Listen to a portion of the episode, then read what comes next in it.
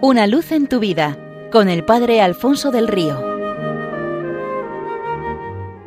Un cordial saludo para todos los oyentes de Radio María desde el Seminario Diocesano de Getafe. Cuentan que en cierta ocasión apareció una oveja negra en medio de un gran rebaño de ovejas blancas. Estas la miraron con extrañeza, la rechazaron y la cubrieron de insultos.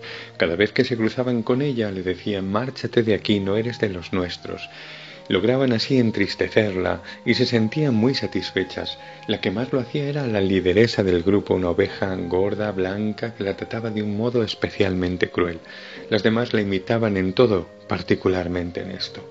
La oveja negra pasaba malos ratos, a veces pensaba que le gustaría ser como las demás y cambiar el color de su lana, pero eso no era posible. Otras veces se alejaba, pasaba largos ratos sola, pero acababa volviendo porque sabía que sola sería pasto de los lobos.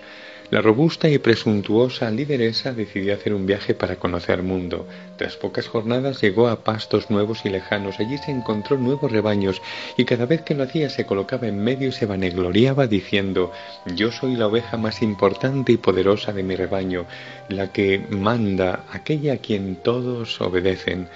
Un buen día recorriendo mundo nuestra lideresa se encontró con un numeroso rebaño muy particular. En él todos sus componentes eran ovejas negras.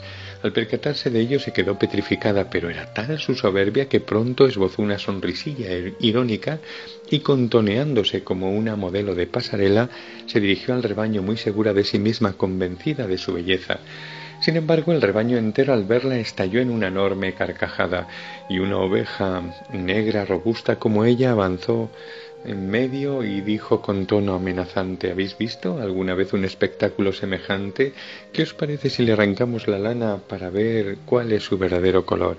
Y el rebaño entero asintió balando. Nuestra lideresa hizo el sprint más rápido de toda su vida escapando como una centella en medio de las risas y de las burlas de las ovejas negras, y no descansó hasta asegurarse de que había dejado bastante distancia.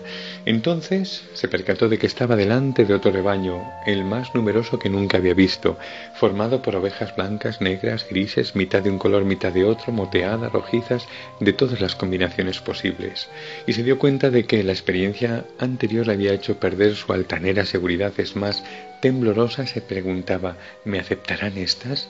Algunas de las ovejas del nuevo rebaño se habían dado cuenta de su presencia y estaban extrañadas al verla correr de aquella forma.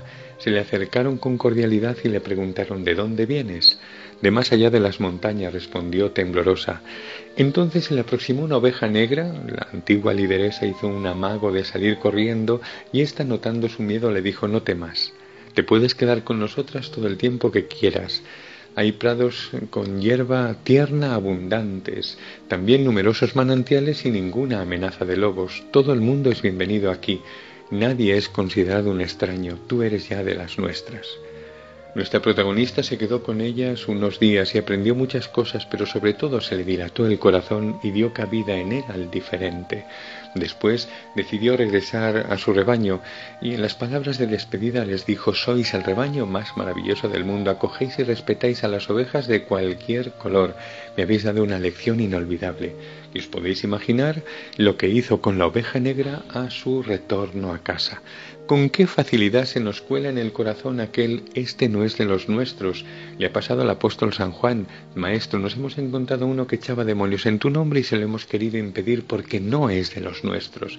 Y la respuesta de Jesucristo no se ha dejado esperar. El Dios de corazón siempre incluyente dice, no se lo impidáis, porque uno que hace tal cosa no puede luego estar en contra nuestra. Para él nadie queda fuera, todos somos de los suyos.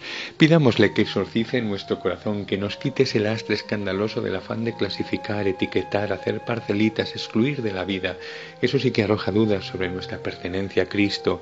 Su corazón tiene cabida para todos y permanece eternamente abierto para la acogida. Nadie le es extraño. Seamos de Cristo sola, enteramente y para siempre del Señor y consideremos a todos de los nuestros.